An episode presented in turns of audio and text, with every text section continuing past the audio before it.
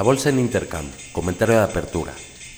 En México, a las dos y media conoceremos el dato de ventas mismas tiendas de la ANTAD. A las 3 de la tarde el dato de salarios nominales.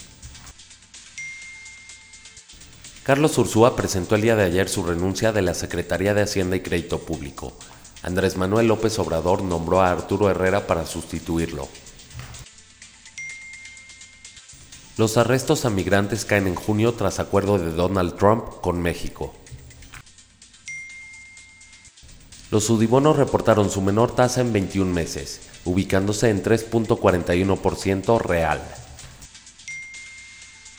Banorte y Yastas firmaron un acuerdo que permitirá al banco llevar sus servicios financieros a 297 municipios. Dividendos. El día de hoy es fecha ex cupón de Gruma que paga un peso con 16 centavos. En Estados Unidos, los futuros están abajo 0.15%. Esto a pesar de que Powell da señales que bajará las tasas de interés. El dato de aplicaciones hipotecarias se ubicó en menos 2.40% desde menos 0.10% dato anterior.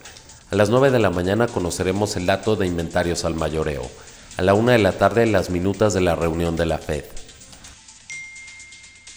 Reportes. El día de hoy conoceremos los reportes de Bed Bath Beyond, AgloDynamics y Price Smart.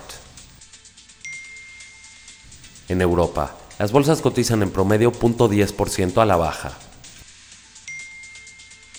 En Francia el dato de producción industrial y producción de manufactura salieron mejor a lo esperado. En Italia el dato de producción industrial mejora lo esperado, ubicándose en 0.90% contra 0.20% esperado.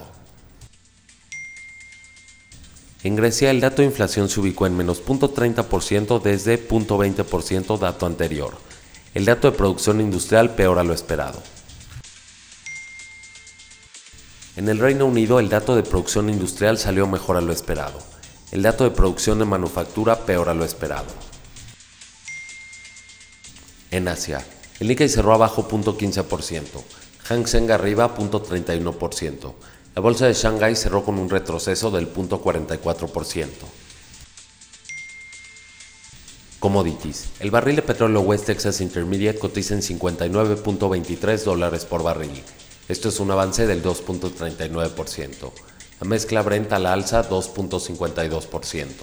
El oro arriba 0.88%. La plata cotiza en 15.27 dólares. Esto es un avance del 1.04%. El cobre a la baja 1.19%. El tipo de cambio se ubica en 19.2330. Que tengan un excelente día.